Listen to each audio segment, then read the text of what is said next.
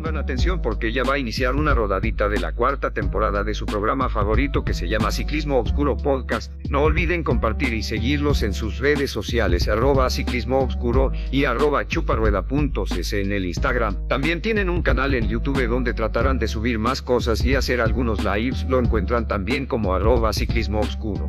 Ahora pónganse sus audífonos, díganle al del micro que le trepe al volumen porque ya iniciamos Ciclismo Obscuro Podcast. Au.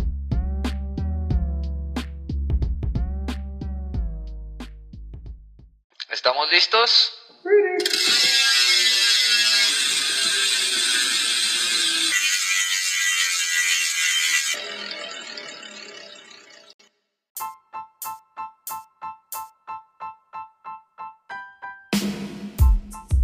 Hey, ¿qué onda? ¿Cómo están, queridos podcast escuchas? Bienvenidos a la séptima. Sí, ya es la séptima, siempre se me olvida. Sí, séptima. Séptima rodadita de la cuarta temporada de Ciclismo Obscuro Podcast. Y vamos a estar hablando de la París-Roubaix. Y les tenemos una sorpresita. En un ratito nos vamos a enlazar con un, con un amigo que en realidad ya es nuestro corresponsal de Ciclismo Oscuro en Europa, que estuvo ahí a, a pie de carretera. Eh, pero bueno, pues ahorita lo, lo conectamos y, y, se los presentamos. Seguramente ya saben quién es, pero estamos aquí también con el buen Nelson. ¿Qué onda, carnal? ¿Cómo andas? ¿Qué onda, amigos? Muy bien, aquí ya listo para otra rodadita más. Siempre es un gusto platicar de bicis con ustedes y está bueno, ¿eh? Va a estar, va a estar buena la platicadita que vamos a echar con, con nuestro corresponsal. Entonces, eh, pues quédense hasta el final. Y bueno, también está aquí con nosotros Ovejita. Hola, muy bien, muchas gracias. Igual contenta para ñoñar, que esto es mi mero mole. Sí, aquí los, los datos duros con la ovejita siempre. Sí, oiga, nada más de, antes de entrar en el tema que, que nos compete, hoy, que es la París-Roubaix. Nada más así como que destacados de la semana se corrió la vuelta al País Vasco, donde Jonas Vingegaard eh, dio otro, otro espectáculo, ¿no? De los que nos tiene acostumbrados o de lo que le hemos visto en esta temporada 2023. La verdad es que creo que no tiene rivales, ¿no? Ya me imagino cuando se junten estos grandes capos en el Tour de Francia, ¿no? Que es donde va a coincidir con, con Poggi. Se van a poner buenos esos madrazos. Sí, larga vida al rey Vingegaard, que igual va a llevar Vingegaard tres etapas y pues no hubo quien le diera ahí batalla. Sí, pues según el mismo Poggi, pues no hay, no hay mejor escalador que Vingegaard ahorita, entonces... Eso, eso es, eso es por la razón, yo creo, por la que está tan, por la que está tan destacado ahorita. Y bueno, está, yo creo que incluso hypeado, ¿no? O sea, ¿cuánto, te dura el impulso de haber ganado un Tour de Francia? Y todo el esfuerzo que le pones después para, para lograr todas esas metas. Sí, no, y además Bingue es muy reservado, ¿no? Vemos que en sus redes sociales creo que nada más sigue a su esposa y al Jumbo. Lo sigue a muy pocas personas, es muy reservado. Lo vemos que termina la meta y lo primero que hace es pedir el teléfono y reportarse con su mujer. Y. y como... como que se mantiene que no va a estar leyendo noticias, estar leyendo chismes, qué dice o qué no dice la gente. Vive desintoxicado de Exacto. todo, todo el tema de redes sociales. Ok, o sea, estás diciendo que Vingegaard no escucha este maravilloso podcast. Probablemente no, pero le mandamos un resumen. Pero se lo ponen ahí en su desayuno. En... Exacto, le ponemos un brief, le mandamos un resumen en, en danés y listo. y pues bueno, vamos a arrancar de lleno. Nuevamente la ovejita nos preparó una, una de esas lecturas que yo creo que tiene más de tres fans. Y pues bueno, nos va a contar algo súper interesante de la París-Roubaix. La París-Roubaix es una carrera ciclista que se celebra anualmente en el mes de abril en el norte de Francia. La primera edición tuvo lugar en 1896 y desde entonces se ha convertido en una de las pruebas más emblemáticas del calendario ciclista mundial. La carrera se extiende por más de 250 kilómetros con un recorrido que atraviesa algunas de las zonas más emblemáticas del norte de Francia. La París-Roubaix es conocida popularmente como el infierno del norte, debido a las duras condiciones a las que se enfrentan los ciclistas durante la prueba. Una buena parte del recorrido se realiza sobre adoquines, La edición varonil del 2023 tuvo un total de 55 kilómetros acumulados de pavé en 29 sectores, lo que hace que la carrera sea especialmente exigente para los participantes. Además, las condiciones climáticas extremas que se pueden dar en la región con lluvias, viento y un sol abrasador añaden una dificultad extra a la carrera. A pesar de las duras condiciones de la París-Roubaix, esta carrera ha sido el escenario de algunas de las hazañas más impresionantes del ciclismo.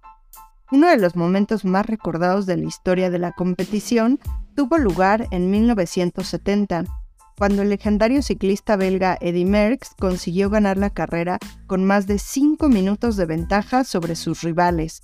Desde entonces, la París-Roubaix ha sido el escenario de algunas de las victorias más épicas del ciclismo, con nombres como Tom Boonen, Fabián Cancellara o Peter Sagan inscribiéndose en su palmarés. Pero la París-Roubaix es mucho más que una carrera ciclista. Esta prueba tiene un simbolismo especial para la cultura ciclista y es vista por muchos como un tributo a la historia y a los ciclistas más duros. La carrera es un homenaje a la perseverancia, el coraje y la determinación valores que son fundamentales para el ciclismo y que han sido transmitidos de generación en generación.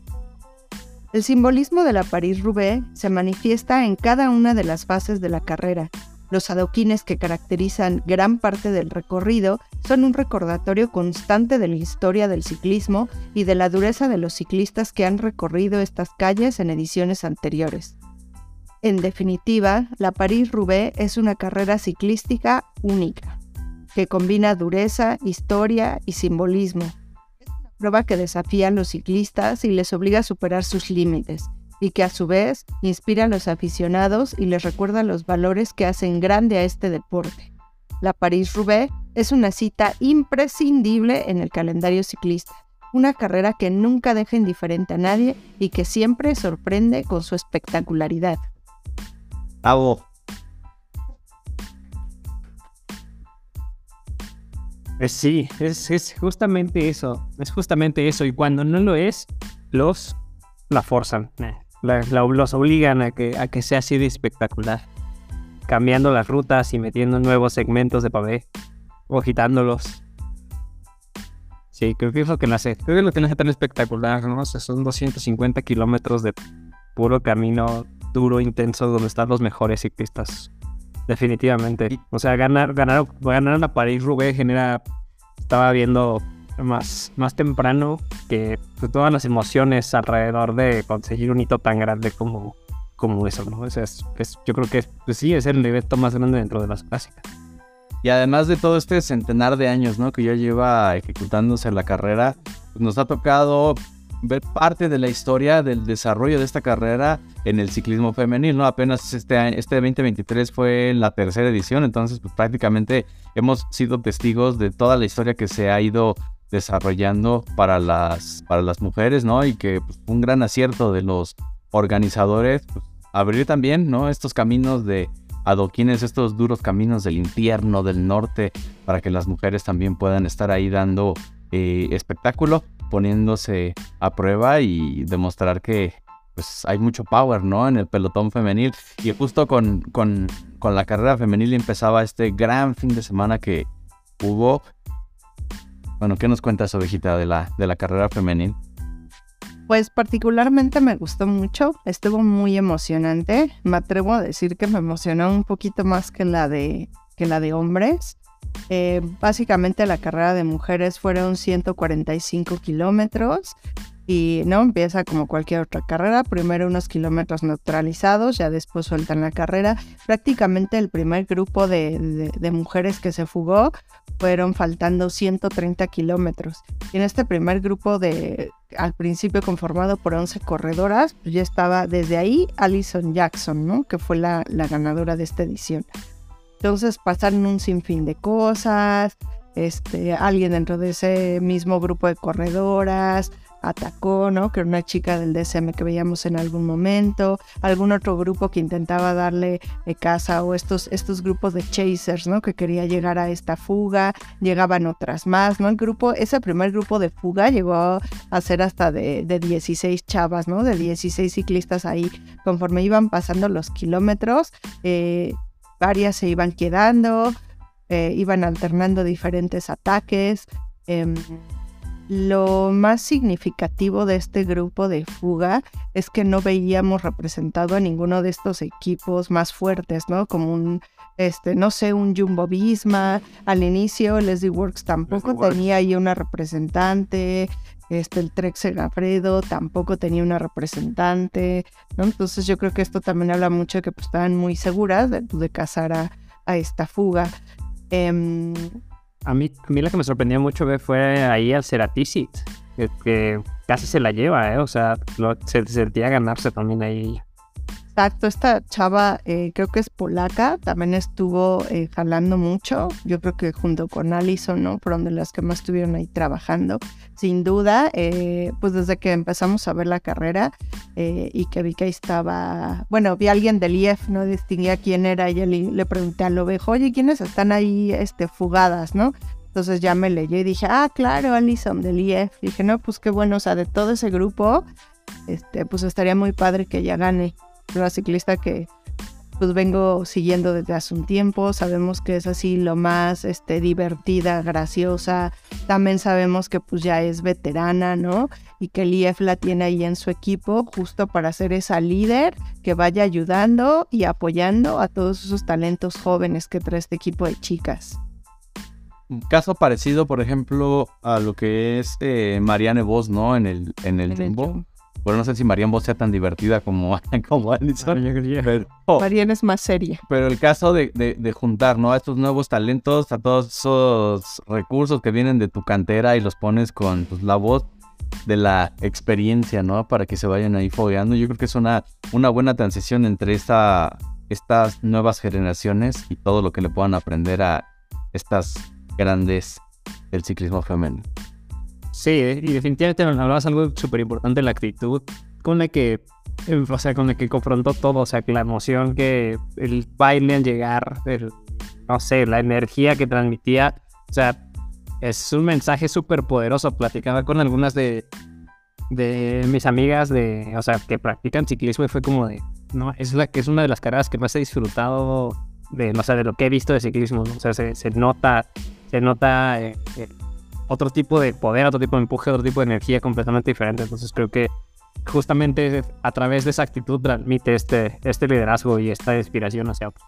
Sí, esto, esto, ese, ese liderazgo, ¿no? El, o sea, para ser un, un líder tienes que ser, eh, tienes que destacar entre, entre la multitud y cómo la veíamos, ¿no? En, ya nos platicaba la ovejita que esta fuga se formó desde el inicio y pues realmente se fue desintegrando este, ese grupo y era un... Llévate tú, iban otras. corredoras y pues ya en los últimos, en los últimos kilómetros, no recuerdo bien cuántos, tal vez... Siete corredoras. 12, por ahí, los últimos kilómetros, ella era la que alzaba la voz ponía a todo el grupo, les decía, venga, vamos a darnos el relevo, rotemos, cámbiate, ponte tú, jala tú, voy yo, porque traían a, ¿cuántos segundos traían al grupo de perseguidoras? Pues llegaron a tenerlos a 30 segundos, yo creo que hasta menos, había un punto donde yo creo que ya hasta el, grupo de perseguidoras y de favoritas ya alcanzaba a verlas. No sé si eh, ese gap llegó a ser hasta como de 9 o 10 segundos y ahí en ese momento igual y algunas chavas de las que iban ahí en fuga, ¿no? Quizás ya era así de, no, pues, prácticamente ya llegaron. Pero no, o sea, aún aunque prácticamente así volteaban y ya podían verlas allá atrás, eh, ¿no? Se veía mucho eso de que sí, pues Alison iba liderando esa fuga, ¿no? Y como les iba diciendo, no, no, no hay que seguir haciéndolo, vamos. Y si ya nadie te acaba, o bueno, jalaba, ella lo hacía, ¿no? Entonces ahí alguien la hacía segunda. Este, y no, o sea, fue como la, esa lección de pues inténtalo hasta el final, no asumas que, pues ya valió, ¿no? Tú síguelo intentándolo y a ver qué pasa. Sí, si ese, si ese grupo logró llegar al, al velódromo y logró mantenerse en punta de carrera, pues fue por Allison. Allison las puso a trabajar y desde ahí ya, ya, se le veía, ¿no? Toda esa actitud y, garra. Definitivamente se la llevó quien más en la energía. Y la verdad fue quien más estuvo trabajando en la fuga lideró la fuga, las, este, todo lo que ya contó el ovejito, ¿no? Digo, Eh, también por ahí, como decías, esta chava Marta Lag del Ceratici también estuvo ahí jalando bastante. Yo creo que también ayudó muchísimo, pero sin duda la líder de ese grupo fue Alison.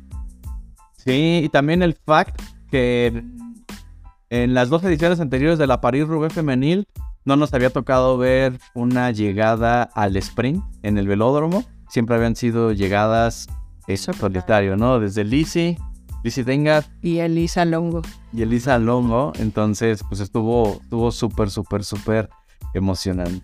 Y digo, también hay de los como datos importantes. Vimos también como Marianne Vos tuvo algún tema de con su bici, no sé, ponchadura. Este, ah, y estas llantas sí, se quedaba. trataba de regresar al pelotón, en algún momento lo logró, pero este ya no la vimos ahí quizás este, tan protagonista como nos hubiera gustado. También por ahí vimos algún eh, intento de, ataque o de irse del lote Kopecky, tampoco pudo. También vimos, digo, creo que una caída importante que afectó a las favoritas fue este grupo de chasers, quizás cuando llevan más cerca de, la fuga, que se le va la, la, llanta o se le rapa Elisa Longo, pues era la segunda y pues se lleva todas, ¿no? Y que ahí van pues Lorena Vives, Lotte Kopecky y un montón de favoritas. Eh, obviamente se ponen en pie, eh, siguen ahí rodando, pero ahí creo que sí fue una caída importante en ese momento. Y al final, pues yo estaba muy emocionada justo por el de llega la fuga o no llega la fuga, sí llega, no llega, sí llega, ¿no? Eso a mí me emocionaba muchísimo. Y yo, no, no, no, denle, denle. Él decía lo ovejo, yo quiero que gane la fuga, quiero que llegue la fuga. Han trabajado un montón, se lo merecen. Le dije, yo obviamente de entre todas, le dije, pues quiero que gane Allison, digo, la chica de Lief. Yo ha trabajado un buen, siempre le he hecho un montón de ganas. Yo creo que sería una victoria muy significativa para ella y para su equipo. Entonces, yo creo que ya una vez que vemos que entran al pelódromo, dije, ya, no era seguro que ya no había forma de, alcanzarlas y ya nada más era como el nervio de, ay, no, no se vayan a caer, a ver qué pasa. Y que vimos que sí, o sea, justo cuando iban a dar, yo creo ya la última vuelta, este, una chica de Leslie Works, eh, creo que hace un afilador, ¿no? Con la chica que iba adelante, pues con se cayó. No sé si era Allison, según, yo era. No, según yo no era ella, pero bueno, es un afilador y sale volando. Sí, qué oso, ¿eh? Se llevó el oso. Ah. Cabe destacar que también esta chava de Leslie Works, eh, pues yo creo que por indicaciones de su equipo era, no, Carles, no des ni un solo relevo, porque ella no dio ni un solo relevo, pero pues cuando vio que la fuga llegó, ahí sí dijo, no, pues igual y de aquí soy y yo me la llevo. Entonces, pues bueno, ella este, pues ya no, no participó de este sprint, pero me, emocionó muchísimo ver también, como decía el ovejo, esta llegada de esta carrera al, al, sprint, ¿no? De las chavas. Sí, gran triunfo para el, para el Education First. Y pues yo creo que todas en general venían muy motivadas para esta carrera. En particular, eh, Soy Baxted, o no sé cómo se pronuncia, Soy Baxted. Baxted. Bueno, Soy Baxted que debutaba en la, en la Paris-Roubaix y soy, es hija de Magnus Backstedt, que también fue, bueno, más bien que fue un ex campeón de, la Paris-Roubaix.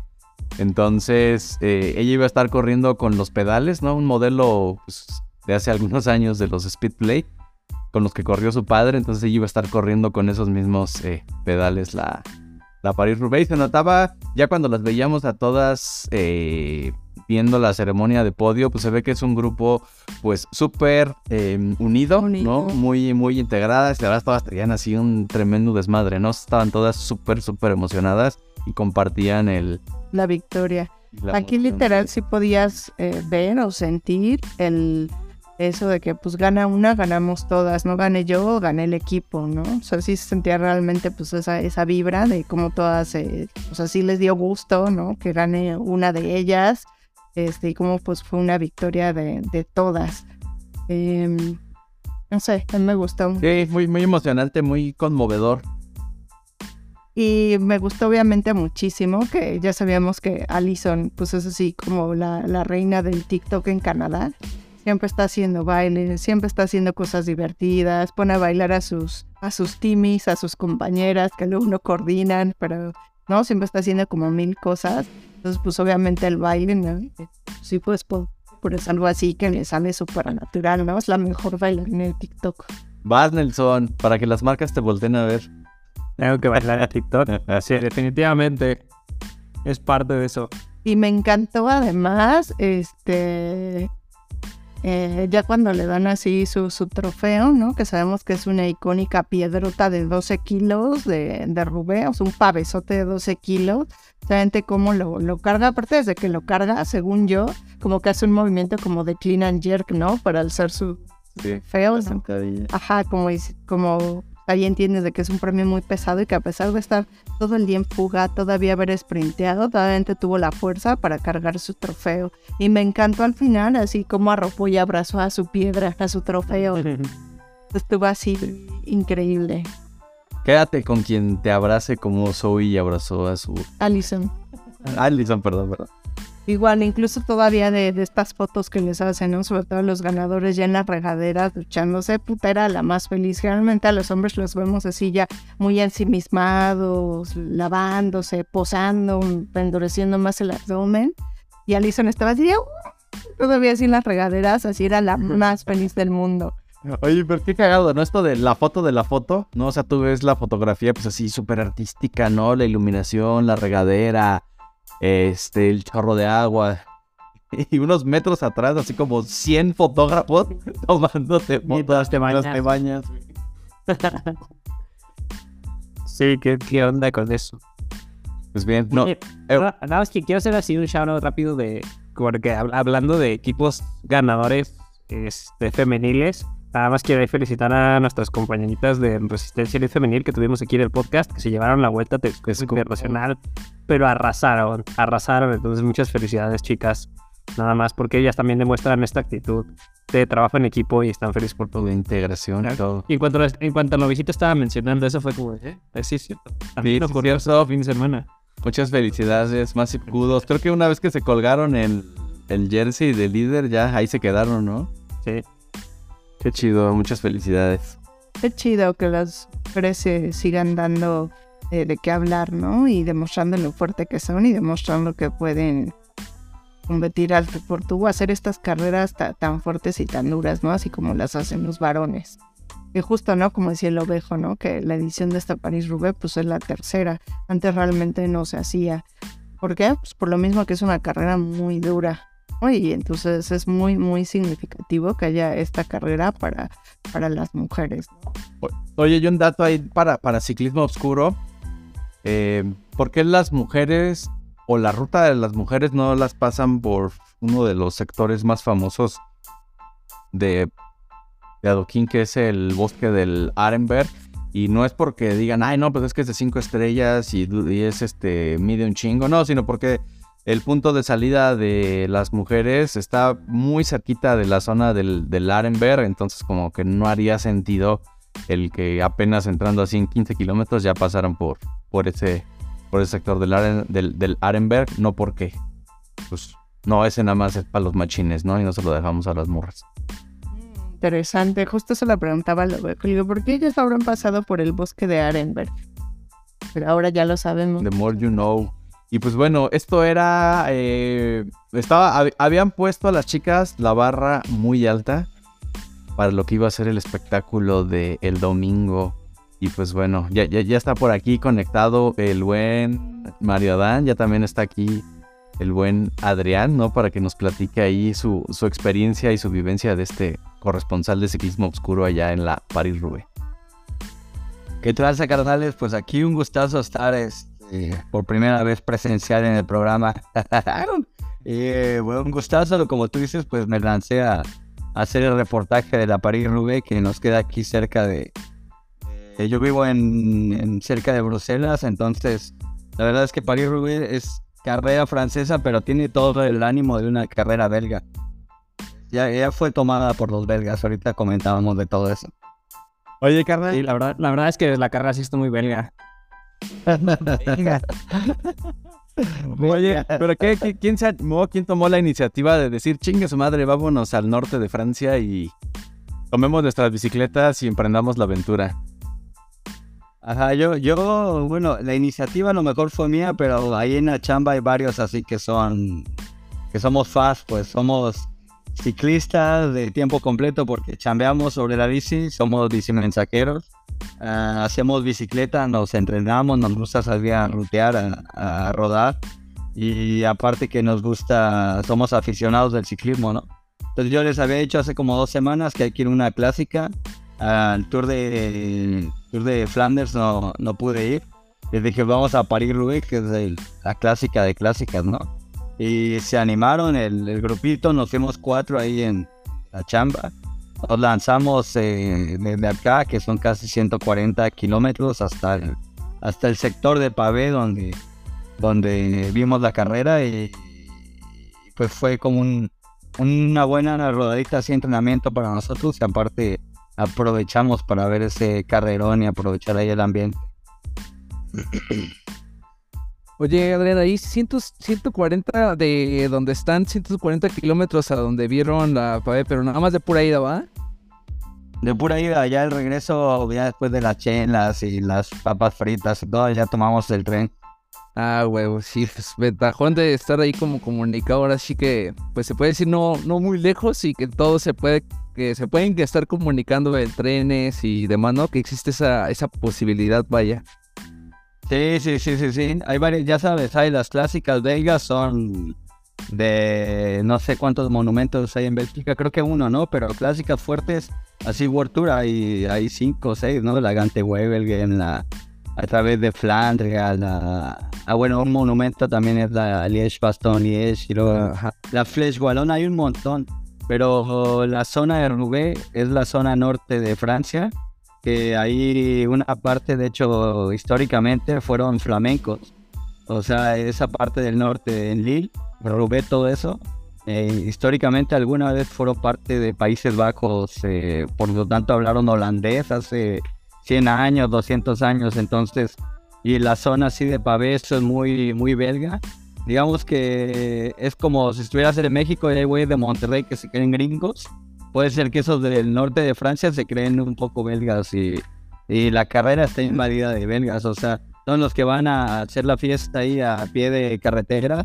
Eh, yo creo que el 60% son belgas y, y ese gran porcentaje son flamencos del norte de México. Hay más que escuchar francés, escuchas holandés, flamenco. Y aparte está cañón como de dimensionar esas distancias de, de los recorridos aquí, 140 kilómetros y todavía no salgo de Querétaro, güey. Entonces, está... que sí, es muy, diferente, es muy diferente en las distancias. Güey, y ni pensar que puedas regresar en tren a tu, a tu pueblo. Ah, a mí, no, hay que regresar rodando. sí, y sí, esa es una ventaja, que todo está aquí comunicado por trenes.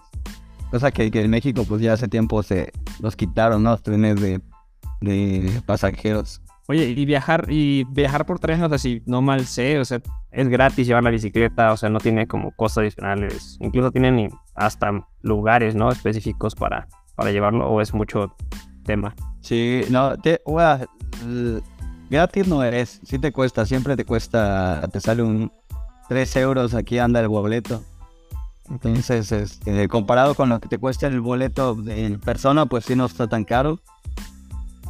Pero, y el espacio, justo ese es un pedo, porque deberían de tener todos los vagones un espacio para las bicicletas, pero esta vez que nos regresamos, el, el tren no tenía espacio.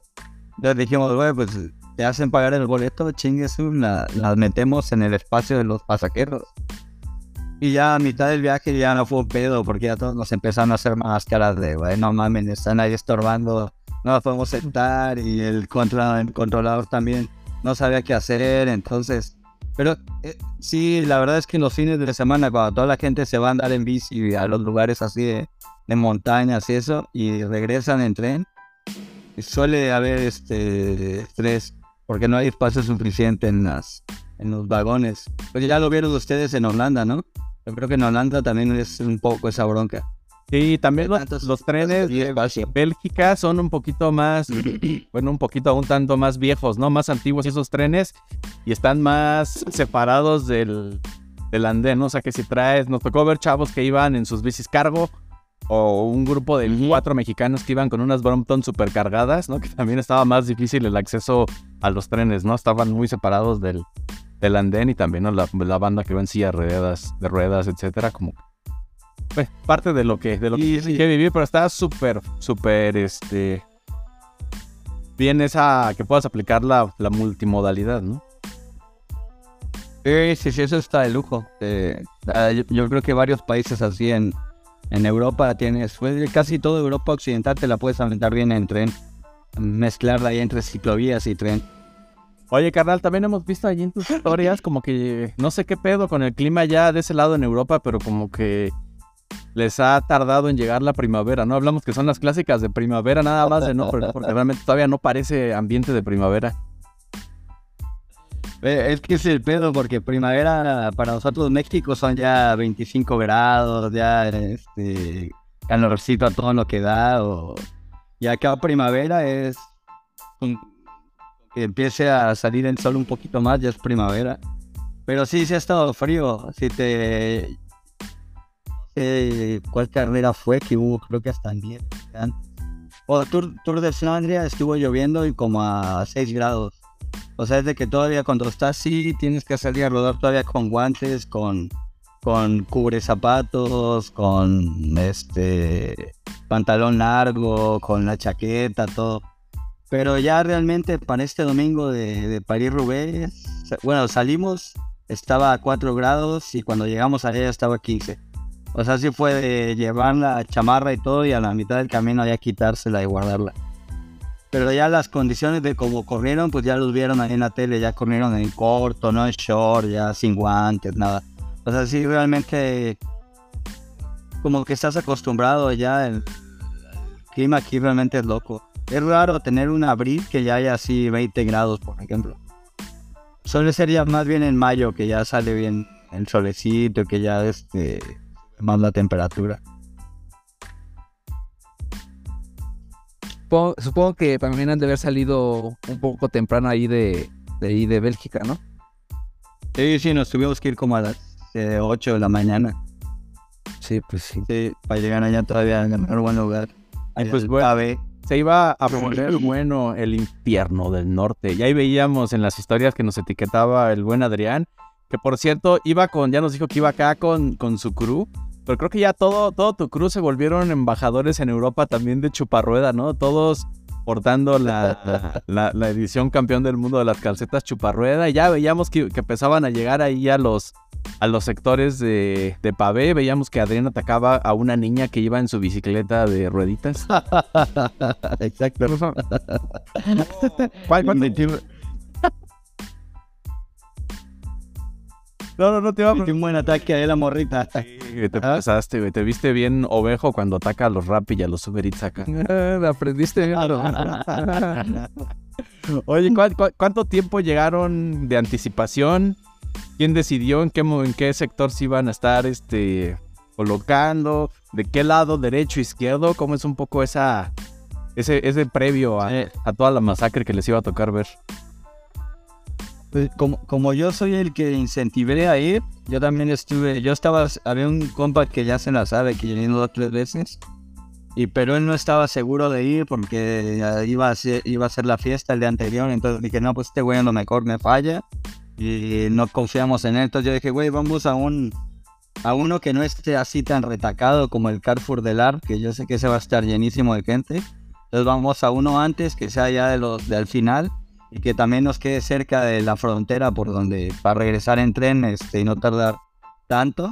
Entonces yo más o menos me elegí ese, aparte de que como estuve viendo la carrera del sábado en las mujeres, no vi pantallas en ningún lado. Entonces yo dije, la neta no, a mí me gustaría elegir uno que haya pantallas y que haya casas con barecito, cotorreo, pero no vi nada. Entonces dije, el que sea, que sea también como de buen número de dificultad. Entonces yo escogí ese, dije, vamos allá al, al Campa Pebel, dijeron aquí los francófonos. Y nos lanzamos, y es un sector de, aquí estoy viendo que es kilómetro 800, cuatro estrellas, o sea, es casi el, el top, que el, el más difícil son cinco. Y, y, pues hubo, había bastante ambiente, pero estaba, digamos, era posible ver la carrera no era quizás como Carrefour del Art o el otro que es el, el True del Arenberg, que esos son súper famosos, ¿no? Eh, entonces aquí había buen ambiente y había chance de tomar fotos, de, de estar ahí al pendiente de la, de la carrera, de cotorrear, de todo. Y aparte había un... O sea, llegamos y llegamos como con dos horas de anticipación todavía que pasaran. Y pues nos instalamos en un barecito ahí, ya toda la raza estaba... A huevo. Yo creo que desde mediodía ya estaban bien pedos, ahí prendidos. y comiendo papas fritas y chelas este, belgas. Te digo ahí, en el ambiente de semana era 80% belgas. Oye, ahorita que dices las papas fritas y, y retomamos la pregunta que hacíamos en la rodadita anterior. ¿Las papas fritas con qué van? Las papas fritas van con... eh, a mí me gusta la salsa que se llama samurai. Pero es que esa madre son culturas diferentes, ya viste acá, para nosotros papas fritas son con katsu, pero rigor, ¿no? Y acá es vas a la fritería, que es como si fuera una taquería aquí, y tienes 8 o 10 opciones de salsa, que son como estilo, ya sabes, salsa de base de mayonesa, con un saborcito así medio dulce, o medio picante, o medio... Ya. Pero en México no, no son tan populares esas salsas, es más que capsup o mayonesa, ¿no? Con la sriracha. O. Sí, sí, pero esa como que no van las papas fritas, ¿no? Eh, Valentina, pero esas más bien van como con las papas en rodacas. Oye, entonces, en el sector en el que estaban ustedes, fue el quinto sector. En un, bueno, el último quinto sector. Estos güeyes se aventaron, ¿cuántos fueron? Casi 30 sectores, ¿no? 29 sectores. Un total, imagínense, o sea, 50 y casi 55 kilómetros de puro pavé, ¿no? Sumándole esto sumado al, al total de la ruta que eran, ¿qué? Como 250, 260 kilómetros. Era, no por algo le llaman el, el infierno del norte, ¿no? En esta ocasión no les tocó un clima tan, tan hostil como, como, hace, como hace un par de años, pero pues bueno, en esta carrera Eh, siempre suceden cosas espectaculares, ¿no? Y más en los, en los segmentos de, de, de pavé que son pues de, de más de, de, cuatro o de cinco estrellas, ¿no? Como, como era el caso en el que, en el que estaban ustedes, ¿no? ¿Y qué, qué- veíamos antes de, de llegar a estos, a estos últimos, a estos últimos sectores? ¿Ustedes cómo la vieron por allá, Nelson y Mario? pues ya se veía rudo, ¿no? O sea, ya había pasado, yo de lo que alcancé a ver antes de salirme a rodar este ese día, pues ya habían pasado algunas caídas al inicio, ya habían pasado incluso de esta parte que incluso se vio muy, estuvo ahí como mucho en, eh, eh, en viéndose en videos de cómo se destruyó ese tubular o esa, esta llanta. Entonces, Era del, era de, ¿qué equipo del, del ¿no? Ajá, del Israel. Ajá, o sea, ya había pasado como cosas, entonces, este, pues ya ahí ya se, ya se veía parte de... Ya había abandonado Peto. Hubo una imagen donde la comparaban con, con una escultura donde estaba así el cuerpo médico y en, en los brazos de Peto. Peto todo madreado, güey. O sea, pero Peto se cayó. Sí, sí. Sí, pues Sí, abandonó. fue- Terminó del hospital, tuvo una concusión en el cerebro y. Ya. Y su última, su última París Rubén, ¿no? Aparte, estaba despidiendo el güey. Sí, pues bueno, fue lamentable. Pues la verdad es que yo eh, también vi los últimos 60, 70 kilómetros, pero nada más. Este, pero lo que vi es, o sea, no sé, se veía muy, muy definida ese, ese, ese grupo que estaba hacia, hacia adelante, esos siete corredores que estuvieron peleando ahí la final. La verdad es que no se veía quién pudiera definir. Bueno, sabíamos que entre los del Alpe, Alpecin que iban ahí adelante, pues probablemente iba a ser 100% el MVP, pero de los demás, o sea, cualquiera tenía suficientes piernas para, para llevársela. Entonces, pues que todo estuvo muy, todo muy, muy, pues sí, lamentable cómo suceden las cosas, pero es, creo que es parte de la carrera, o sea, es, no sé, yo hacía la analogía con, con la, con la Fórmula 1, ¿no? Es como de cómo cuidas tus llantas, cómo te entras a los, a los segmentos, cómo, qué, qué camino eliges, entonces creo que es creo que es este es parte de, de- de la carrera o sea tener una bicicleta que te falle no es solamente la bicicleta sino también cómo la cómo qué tanto la arriesgas y pues al final pues, este, también el que arriesgó más este o el que o el que cuidó más su bicicleta pues fue el que el que pudo llegar primero No, güey. Y las, y las lo que yo vi estrategias de equipo, ¿no? El, el Alpecin ¿no? Que fue el único que llegó con, con más de un corredor, que habían colocado a sus corredores en, en los grupos de punta, ¿no? En la fuga para cuando llegara Matthew. Pero, ¿quiénes iban ahí en esa composición cuando pasaron ahí por este, este sector donde estabas? Si mal no recuerdo, iba Stefan Kung, iba Jasper Philipsen, Jasper Philipsen con, Matthew Van Der Poel, ajá, exacto. Eh, Philipsen, sí, sí, sí, sí. Wout van Aert, Mats Pedersen, Wout van Aert y, Dersen, Van der Poel. y John Y, Degenkolb. este, y Degenkolb todavía iban 6 o 7, si no me equivoco. Ese era... Dex, Dex, Nex. Di un morro, un morro de... Ah, pero eh, eh, eh, del Guanti Gobierno. El Bandy, ajá, exacto. Ellos pasaron ya en el segundo grupito, él junto con otro de, no sé si del... Ay, no me acuerdo de cuál equipo, pero sí. Pero del- antes hubo un rato que este güey se iba en punta, ¿eh? Se iba en, en el grupo de punta y aguantándoles ahí la rueda a todo este... a este chavo. capo. Sí, parece que fue la, la revelación, ¿no? Del Paris Roubaix porque tiene 22 años, algo así. Y entonces, este, buen papel. Pero sí, cuando pasaron ahí donde estábamos, ya iba el grupo en cabeza, ya iban bien tendidos. Eh, dijimos, no, pues ya, ya se armó, ¿no? A ver ahorita qué pasa en el siguiente eh, tramo de pavé. Y pues nosotros con, con WoW, ¿no? Porque mis cuates pues, son belgas y yo acá vivo. Y de repente los seguíamos, los seguimos viendo desde que pasaron en la transmisión en vivo. Y ya un cuate me dice, no, no mames, pochó, y ya se bajó de la bici, está esperando que le cambien. Y empezó a perder, y ahí atacó Vanderpool, y no, mis cuates como, ya sabes, como cuate americanista cuando pierde el clásico contra las chivas, ya casi lloraban, y, y yo de, pues chale, güey, pues sí, güey, ya, ya no la sabemos, cómo es esta madre entre Van Aert y Vanderpool. Pero ahí, por ejemplo, te me pregunto también, o sea, eh, te mencionabas, Ovejo, que era como de pues, la estrategia que, o sea, al Alpecin le funcionó porque llegaron enteros sus, sus, corredores, pero pues también a este, eh, su compañero de Wout, el Christophe Lampard, ¿sí sí, No, es como... Eh, Laporte. Laporte. Laporte. Chris Laporte. Laporte es.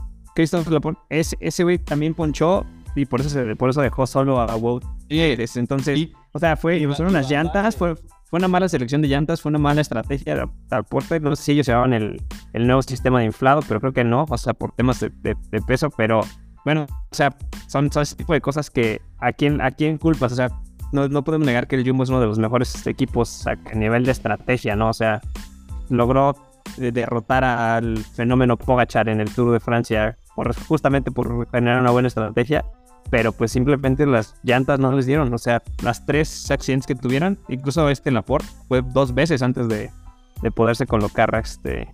Güey, pero en estas carreras de un día, en estos monumentos, ¿no? Que sí traes como que tu as bajo la manga puede jugar a tu favor o puede jugar en contra de la estrategia, pero ya lo platicamos en días anteriores, ¿no? La suerte, güey. O sea, eh, desde... Es mucha suerte. Sí, güey, o sea, o sea, suerte perra y suerte chingona, ¿no? Eh, también decías, ah, Bambarle, Bambarle ya se había caído, había formado parte de alguna de las caídas. Creo que de- del Jumbo eh, eran como tres corredores que traían este sistema de autorregular eh, Sí, ya. en la presión de la llanta. Boat evidentemente no, no lo, no lo llevaba, pero inclusive a los que sí los llevaban también, ¿no? Les jugó ese factor en contra donde pues, tuvieron que parar y cambiar la bicicleta y, y seguir adelante. Sí, Van Barle, Van Barle, que fue el campeón de la edición pasada, si no me equivoco, él, él se cayó y ya no pudo continuar.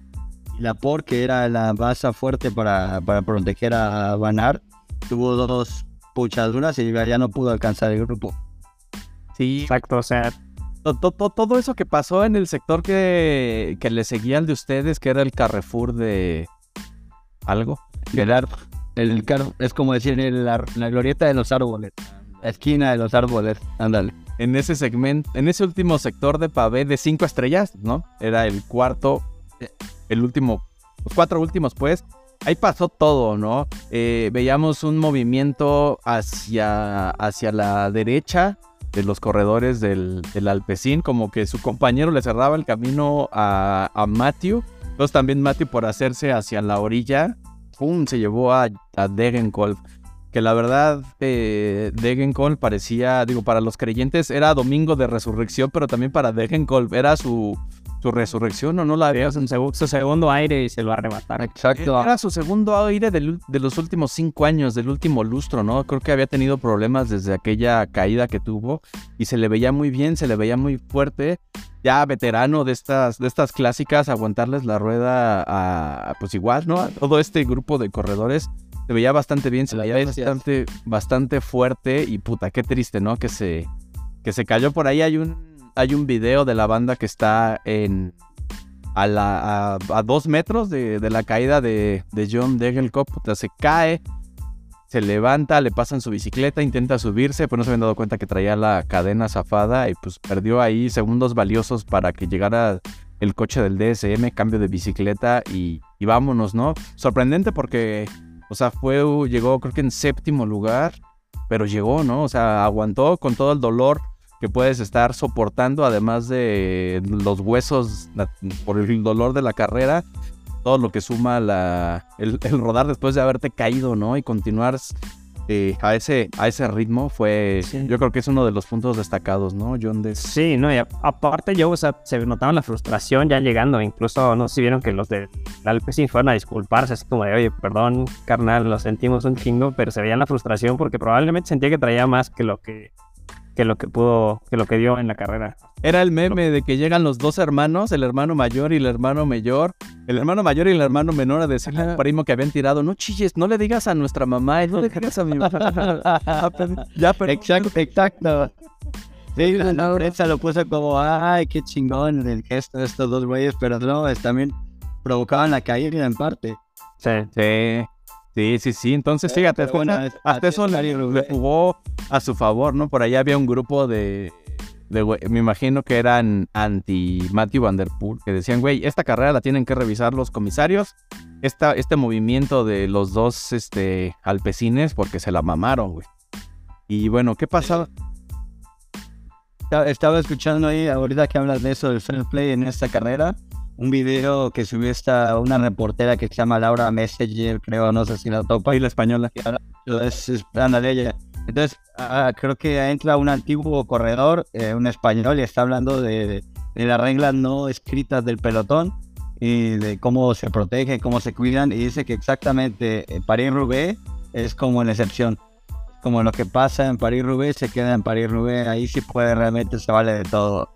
Codazos, Sí, de hecho, o sea, y más allá, más allá de eso, o sea, ya que, ya que lo mencionas, es como de, incluso los, la organización de la carrera eh, moja la pista, o sea, que genera los segmentos de lodo, o sea, no es como que sea natural de la carrera, sino que, o sea, cierran en momentos, este, pues poco estratégicos la pista para que haya menos espacio, o sea, buscan Por- espectáculo, las caídas, el, o sea, Ajá, ponen estos volardos este, negros y amarillos para que no se vayan por los... Ah, sí, Por los sí, extremos. para que no se vaya por la parte, por la parte de arriba. Bueno, des- después de esa caída de, de Degenkolb, pues obviamente ese grupo, esa grupeta que iba, pues empezó a, se empezó a estirar. El único que le pudo aguantar la rueda a Matthew Van Der Poel, que se fue en punta, fue eh, Bout Van Aert.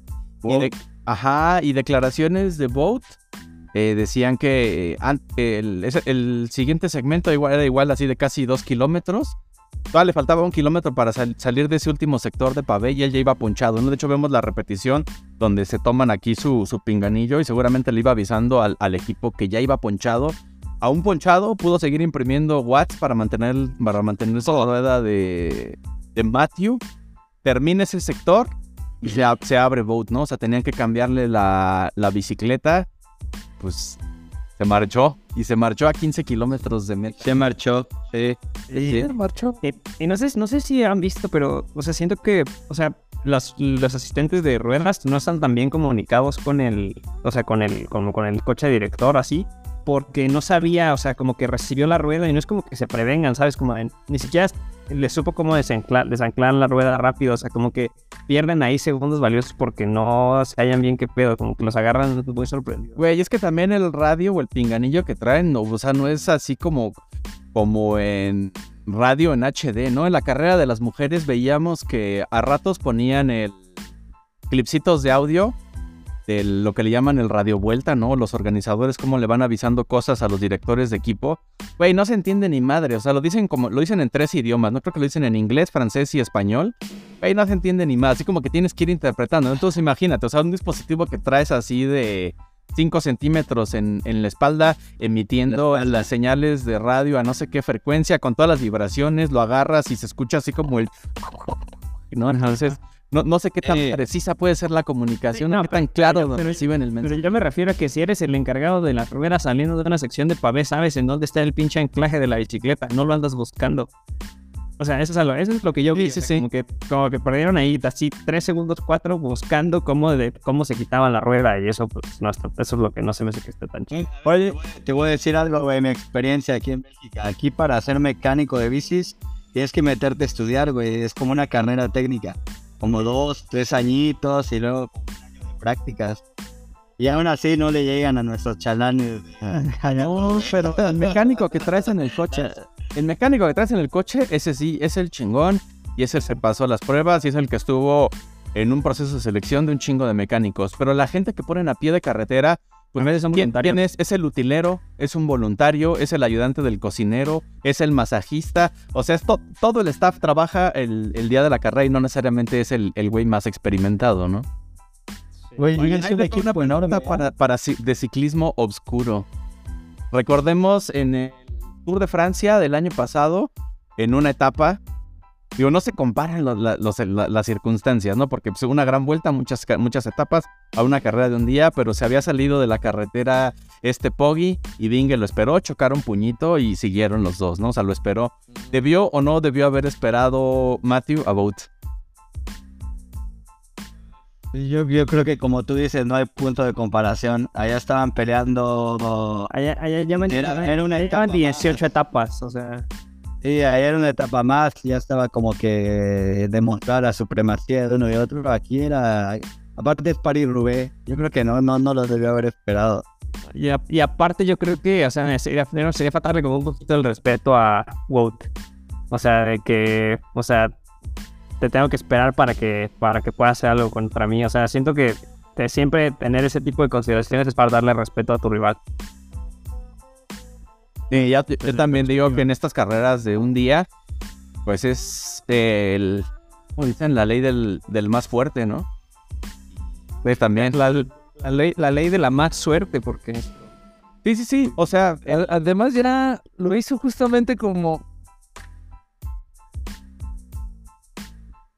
Es que decía, lo hizo como hace dos años, no sé si se acuerdan. O sea, que se esperó Matthew a- a- al velódromo y no atacó desde antes. Entonces esta vez sí dijo, lo voy a hacer, eh, lo que a lo mejor hace dos años no pude o, o no me salió.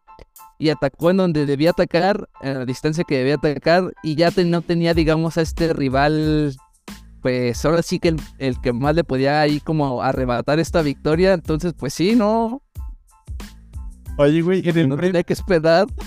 En el previo había, este, había ahí comentarios entre Matthew Van Der Poel y en el Strava de Poggi, ¿no? En, la, en, el, en el Tour de Flandes.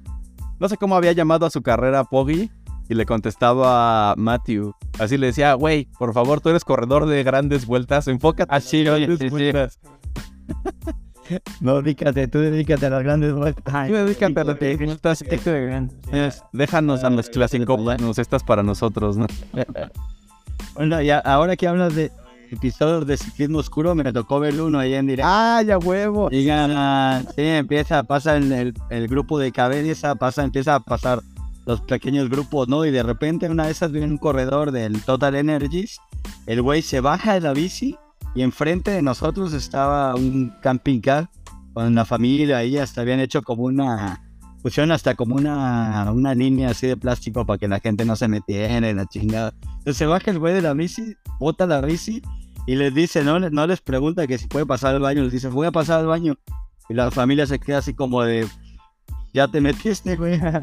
Y güey se mete. Y entonces todos estábamos afuera esperando, grabando con, con el celular de, güey, güey, vamos a hacer un video de este güey cagón, ¿no? Que toda la familia esperando también a grabar. Y el güey, pues ya nada más como a los cinco minutos sale, obviamente fue a tirar un Kevin, ¿no? Salió más flaco. Sí, una, sí, una- sí, sí, sí, descomió. Entonces el güey como a los cinco minutos sale y le dan las gracias a la familia, agarra la bici y se sigue corriendo, güey. Y no era de los, o sea, no estaba pegando ya nada el güey, pero digamos que tampoco era el antena flush, ¿no? El, el último del grupo. El güey continuó y no llegó en último, ah, la terminó seguro. Ok. Sí, sí, ya, yo, Pero Con esa toda más con, ligero, con ¿no? todas esas liberaciones se te debe acomodar el- ahí la carga. Sí, seguro, imagínate. Y otra cosa agradable que me tocó ver fue, eh, vimos un pedacito de la carrera en los juniors pasar y vi un, un pelotón de mexicanos. El AR aparecer en los juniors, corrió... No, no es el Monex, creo que más bien fue... el- unas elecciones. Ah, se llaman... Creo que fueron los... No, no, no los tenis. Acá hay un equipo de juveniles. Creo que ya tienen un equipo continental también que son, son comandados por un ex profesional argentino, creo. De este güey están ubicados en Flandres, ahí en Udenart, donde está el, donde termina el Tour de Flanders. Y ellos tienen un equipo enfocado a apoyar ciclistas latinoamericanos. Entonces ellos corrieron con el, con Ah, con el uniforme de México. Sí, pero lo que no estoy seguro es que si todos eran mexicanos o no, pero sí vi que dos, eh, hay que van los mexicanos la terminaron. Sí, que no, este Palma 76. los posteó. Sí, Gerardo Prado, Jonathan Morales, Gerardo Prado de San Luis Potosí, Jonathan Morales de Coahuila, Alejandro Estrada de Michoacán, mira, saludos, canitas de michoacanos. César Leonel Cisneros de Jalisco, Fau- Fausto Esparza de Jalisco y Lisandro José Morales de Jalisco. ah, ya. Entonces a lo mejor si eran algunos de la R Monex y otros de ese otro equipo que les digo, porque sé que hay dos equipos juveniles acá de... El R Monex sí son puros mexicanos y el- ese Star que les digo es de mezclado de latinos. Ok. Sí, sí, sí, entonces estuvo, estuvo chido ese dato. sí vi que dos, dos terminaron. Ajá. Sí. Sí, sí. Ya terminarla, ya, ya van de gane. Sí, no, que y un- Leo Cisneros y Paulo Esparza son los que la terminaron. Sí, pues, súper bien. No, es, es el mejor momento para. Bueno, no el mejor momento, o sea, es la de las mejores oportunidades para foguearte, ¿no? En la medida que Sí. de la rudeza de tus rivales, pues es lo, lo que puedes desarrollar tu potencial, ¿no? Yo platicaba aquí con, platicaba yo con recientemente con este, con Mieri Terán, que era, que es, es a, ex AR Monex, y dice que, o sea, que el programa que tienen planeado para, para ellos, o sea, para estos chavos que están reclutando, o sea, está, que está muy cabrón, o sea, que sí van a lograr uno o dos o tres aspirar a, a Pro Peloton, o sea, en sus veintitantos. Entonces dice que, me- dice que la inversión y todo lo que están haciendo alrededor de esos equipos, o sea, como el R Monex principalmente que tiene una inversión gigante atrás, entonces este puede ser que puede ser que sí que sí lo hagan bien. Y o sea, viendo eh, rodando así con Miri Terán que ya no puso formar parte del programa por lesiones y demás, está muy cabrón, no me imagino cómo están los que siguen y siguen entrenando y corriendo a nivel europeo, entonces Sí, que sí me sorprendería que en un par de años veamos a, a, a- a un este a un, a un nuevo corredor profesional mexicano en Pro Peloton que no sea que no se meta a temas de doping que no se meta hasta los dedos. Villalobos. sí Bueno, pero regresando a la París Roubaix, ya no vimos que se fue solo y su alma en el, en el, en el pinganillo le dijeron que late carnal y se fue, llegó solo a meta. Hubo por ahí algunos fotógrafos que capturaron el momento preciso, ¿no? Donde está entrando a meta, llevándose las manos a la cabeza, levantando las manos. Eh, su colega que venía atrás entrando con Matthew. Venían en línea de meta, pero ellos todavía les faltaba una vuelta al velódromo. ¿no? el Jasper Phillips Sí, sí, sí. este, ya festejando la victoria de sí De su cuate, sí, foto histórica. No, no sé hace cuánto que un equipo ah, no hacía el 1 y 2. Yo creo que esa creo que fue la la primera vez. Desde el La primera vez. Desde el Mapei. Ella había hecho 1 y 2. Hicieron uno, dos, tres, güey. Los noventas. Wow. El famoso Mapei sí, seguro, ¿ah? De los dientes de Epo. también. Oye, y declaraciones de Matthew Van Der Poel. Dijo que esos últimos kilómetros los watts que tuvo que mantener para seguir, ¿no? Y sin bajar el ritmo, dijo que él en su vida había logrado mantener ese ritmo y que está en su mejor etapa, su carrera.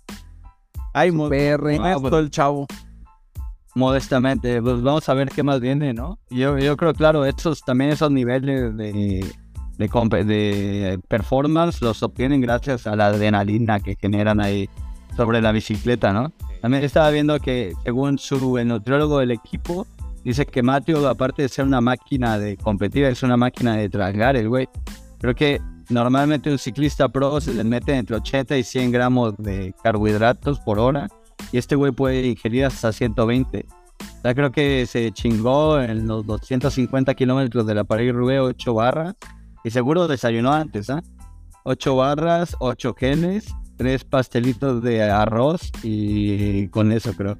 Ah, Y 8 bebidas energéticas. Hasta 120 gramos de carbohidratos, pues sí. No, manches. Es lo que, Ahora, ajá, sí, es lo que, es lo que consumen los, los de super endurance, así los de Ironman y Ultramans y cosas así. Güey, 120. allá, de ultra- pero esa más, eh, Hablando de entre endurance, corrió la París-Roubaix, que se llama Cameron Wurf, que corre para el Lineos. Terminó la París-Roubaix, dejó su bici y todavía se puso los tenis y se salió a correr medio maratón. Ay, se fue medio tarde, maratón, ¿no? ¿verdad? Y güey, no. Sí. Está cabrón, muy, muy, muy cabrón el nivel de atletas que estamos viendo. Y por ahí, imagínate, ese güey del. Ahorita que decimos de los carbohidratos, ese güey del Matthew, como tú dices, los, los ultra endurance los, se, lo, se lo meten, pero es un ritmo que te permite sacarte la, la comida del bolsillo y comer. Y digo, no vas en zona 2, pero tampoco vas en zona 5 todo el tiempo. Estos güeyes en zona 5 todo el tiempo y aún así logró, logró meterse esa cantidad de comida, es este, plausible, ¿no? Sí, no manches, yo saco la barrita y mm, a 20 kilómetros por hora me ahogo si no me doy entrada. Yo he sabido de triatletas que van Yo he sabido de triatletas que sacan un gel y al quererlo abrir se caen de la bici. Ah, bueno, Oye, ahorita que hablábamos de potencia, veíamos ahí en redes sociales, habían posteado alguien en eh, de igual de la gente que estaba ahí, como el buen Adrián y tu banda a pie de carretera. de- de- después de estas caídas y todo lo que pasaba, se había caído un guajú, se lo encontraron, pero además del guajú, se cayó con todo y la base. O sea, un santo putazo que se dieron. Se cayó con todo y la base el Wahoo y pues obviamente lo postearon, ¿no? Oigan, alguien, alguien este, perdió este Wahoo. Obviamente estaba con el autopausa, pero marca potencia promedio con a 237 kilómetros, 395 watts de potencia promedio. promedio. Ajá, 237 Verga. Ya después salió el, el dueño del... Bueno, ya no encuentro el tweet, pero salió el dueño del, del corredor de, de este Wahoo ya el equipo lo, los contactó, ¿no? A los que encontraron el... y, y era uno de los así, de los gregariazos. Sí, sí, sí. De los gregarios. Eh, un corredor de tercera, cuarta fila. Mame. No mames. Yo me siento bien orgulloso. Yo me siento bien orgulloso ahorita de mis 270, güey, por hora. Y no mames, subí es 395. Pues de más 270 por hora ya no está mal, ¿ah? No, no, ya ando, ando, ando en punto. Ya andas Pues acá es nuestro Golden Boy, lo, ya se está preparando. Pues, Es para, ya está con todo. Oye, a ti que te gustan los, los ultrafondos, deberías de prepararte eh, el próximo año. Este año ya vendieron todas las entradas, pero la transcontinental. Apliqué, la, apliqué, apliqué la beca para este año, me mandaron a la fregada, voy a aplicar para la beca el siguiente año porque son 3.600 dólares, euros que no... Y que, que aplico ahora, aplico perfecto. No, no, eso te... Ah, ok, para el viaje. Es una beca para... el- o sea, te dan la entrada a la carrera y aparte te la eh, financian cosas, entonces... Es, y aplico, aplico, o sea, tienes que ser, tienes que ser así de país latinoamericano o africano, claro, claro. Tienes que tener, o sea, tienes que, es para fomentar el tema de participación cultural en la carrera, güey. Entonces, Ah, ok, de la transcontinental. en la transcontinental, entonces tienes que escribir, tienes que escribir cartas muy buenas. Yo me tardé en meterla. Entonces ya no, ya no, por eso me rechazaron, pero, pero pues voy a, voy a volver a escribir el siguiente año con más tiempo. está bien, güey, te sigues poniendo tú más fino, güey. Sí, sí, sí, sí. Y aparte, Sí, sigues acumulando eventos, rutas y así. Sí, y aparte hay este, pues hay maneras de correr, por ejemplo, también ahorita quiero aplicar para el un Bone Gravel, hacer, ya, bueno, ya metí mis horas de, de voluntariado para que las, el siguiente año lo pueda correr sin sorteo. Entonces, hay muchas maneras de correr estos ultrafondos así, porque te mandan, a- te patean bien fácil, o sea, de que yo eh, apliqué para a Cruz Andes y también. Digo, pues cuánta gente no va a estar aplicando, ¿no? Y se ponen bien exquisitos para las Sí, para los lugares. sí, sí, sí. También, también hay otra acá de ultrafondo que es más o menos misma distancia que la transcontinental, pero es la una en frontera norte, no sé si se llama, una que van como desde Italia hasta Noruega. Que Cape North se llama. Esa es lo mismo, pero yendo hacia el norte. Hay un buen, está la vuelta a Kenia, está- hay un chorro de cosas. De acá a veces son más populares y la, la cartera de corredores son como 50, o sea, no corren más que 50 personas y 60, 70, probablemente las más grandes.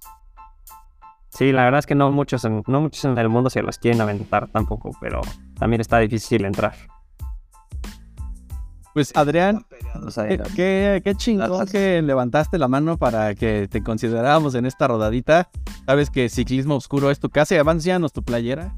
Siempre la portas con, con orgullo. Ya esper- esperemos ponerte hacer llegar la, la- la nueva intervención que hicimos de, de Chuparrueda. Oye, sí, pero mándenme unas 6, 8, este, ahí, ahí no puedo de acuerdo con los pagos, porque todos mis cuates ahí en la chamba es como de, güey, ¿y por qué a mí no me trajiste? Nada más dos calcetas trajiste, yo quiero mi playera, yo quiero mis calcetas, Güey, una vez todo el tiempo ¿Alguien? eh, ven la playera, las calcetas y dicen, aunque no sepan hablar español, ya saben decir chuparruedo acá.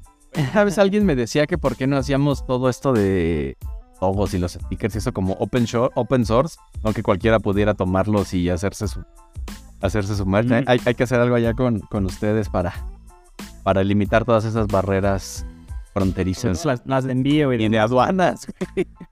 Sí, ándale, no estaría mal, sí. Pues qué chingón, Adrián. Pues ya te dejamos descansar. Sabemos que ahorita ya para ti ya casi son las 11 de la noche. ¿Mañana chambeas? Mañana chambeo, sí, ya, ya me toca. Levanto temprano, pero güey, van a ser las 10 apenas buena hora todavía. Pero no, pues gracias a ustedes, carnal. Es chido por el espacio. Ya saben que yo soy su fan. A cada, cada que sale episodio, yo ahí sobre la bici, a escuchármelo. Oye, ¿qué más quisiera que hicieran tantos podcasts como estos, güey, de Cycling Podcast? Hay dos de británicos, ¿no? O de gringos, creo.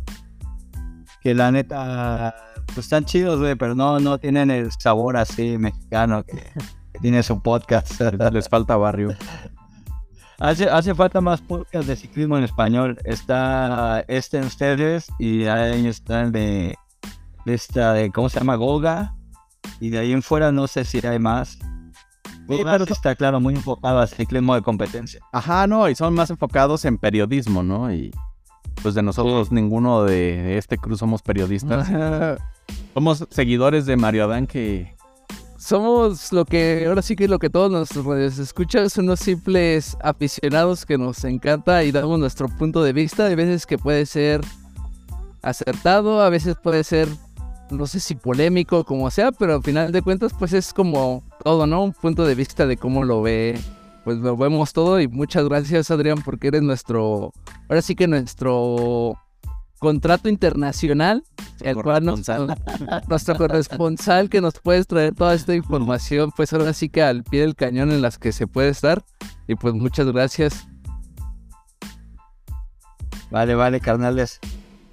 Gustazo estar acá con ustedes y nos vemos para la próxima. Ahí les aviso cuál es la próxima aventura por acá para mandarles el, el reportaje. Quizás una etapa del Tour de France o, o vamos a ver ahí qué sale. No, Ya sabe, manda. un abrazo, carnal. Adiós. Chao, chao. Sí, sí, gracias.